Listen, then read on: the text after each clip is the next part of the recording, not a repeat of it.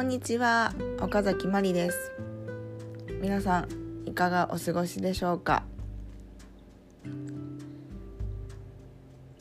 えー、私は最近神社が好きで最近思うのが素敵なタイミングでそこの神社に行けてるんだなっていうふうに思ってます。好きな神社の一つとして。三重県にある鈴鹿の椿狼社。の私のミラクルなお話をさせていただきますね。えっ、とですね2019年に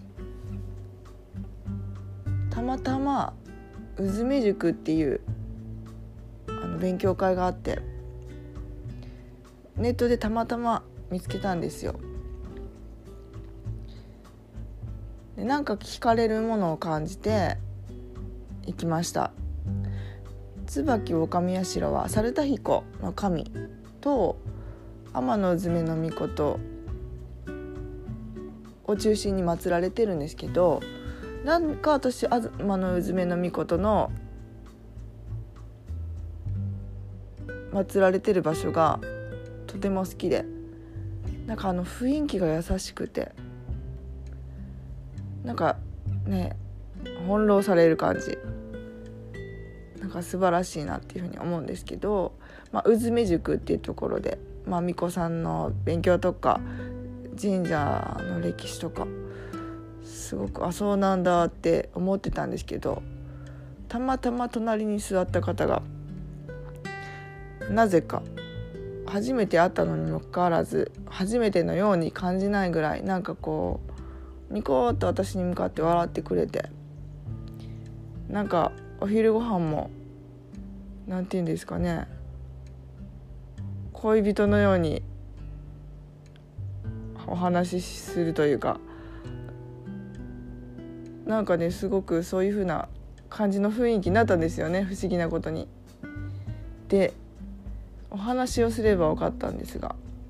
お誕生日が隣あの同じ日でした。あの私より年上の女性の方だったんですがあー嬉しいなと思ってやっぱり誕生日が一緒の人がたまたま隣になる。こんなに嬉しいことってあんまりないと思うんですけどそして話が盛り上がる。いやこんなに嬉しいことって本当にないと思います。でやっぱりしばらくねその後もなんか天のうずめのみことに会いたいって思って椿狼社に結構ね通わせていただいてまあいやいい経験でしたね。そういうミラクルなことってありますか？ね神社ってやっぱり面白いなって思います。やっぱり自分の気持ちがちょっとねなんかぐちゃぐちゃになってる時とか本当に神社あここの神社行ってみたいなって思っていたらやっぱりなんか清らかな気持ちになりますよね。まあ、私はあの祖父と祖母が、まあ、天理教っていうこともあって天理教の神様にご縁もあるというふうに思ってて、まあ、18年その天理教の環境の中で過ごしてたんですけれども結婚は天理教じゃない人と結婚したいっていうふうに思っててまあ見事に本当に思った通り結婚は天理教ではない人と普通の、まあ、仏教っていうか、まあ、何も宗教にこだわってない方と結婚しましたが本当に天理教は、ね、お産を助けた神様っていうふうに言われてますよね。ねなのでちょっと私数年前にちょっとイベントとか開催してた時にやっぱりこうお産のテーマであの関わらせていただいて、ね、助産師でもないんですけどもその話をしたりとかそれについてシェアしたりする時がとてもあの頃はね幸せに感じてたので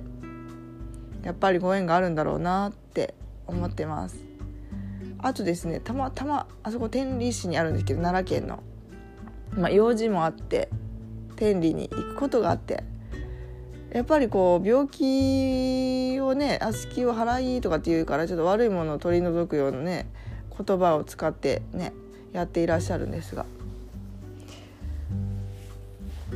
あの不思議なことにある時天理に行く用事があってもう首が痛いなとかって思ってたんですけど天理市に入った途端首の痛みが消えてしまうという不思議な現象が起きてまあその勧誘とか何でもないんですけどやっぱりそういう言葉にする言霊は人生を作る。やっぱりこう天理市っていうのはもうね信者の方がみんなそういう「悪しきを張ろうって」とかって言ってるからそういう病気とかをできるだけね寄せつけないようなパワーがあの辺はみなぎってるんじゃないかなっていうふうに思います。で面白いですよねやっぱりいい言葉を自分に言ってあげたり、ね、他人に言うと本当に今それが叶ってなくてもなんかそのようになっていくような気がするしそういう言葉が人生を作っていくような感じもします。はい。ご縁のある神様。ありますかね？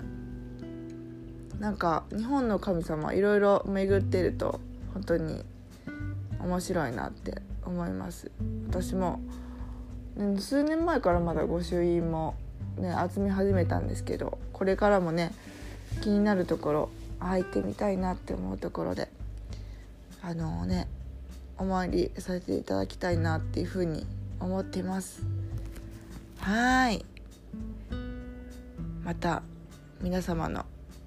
ここの神社の話が面白いよとかありましたら是非メッセージいただけたらと思います。では今日も素敵な一日をお過ごしください岡崎まりでした。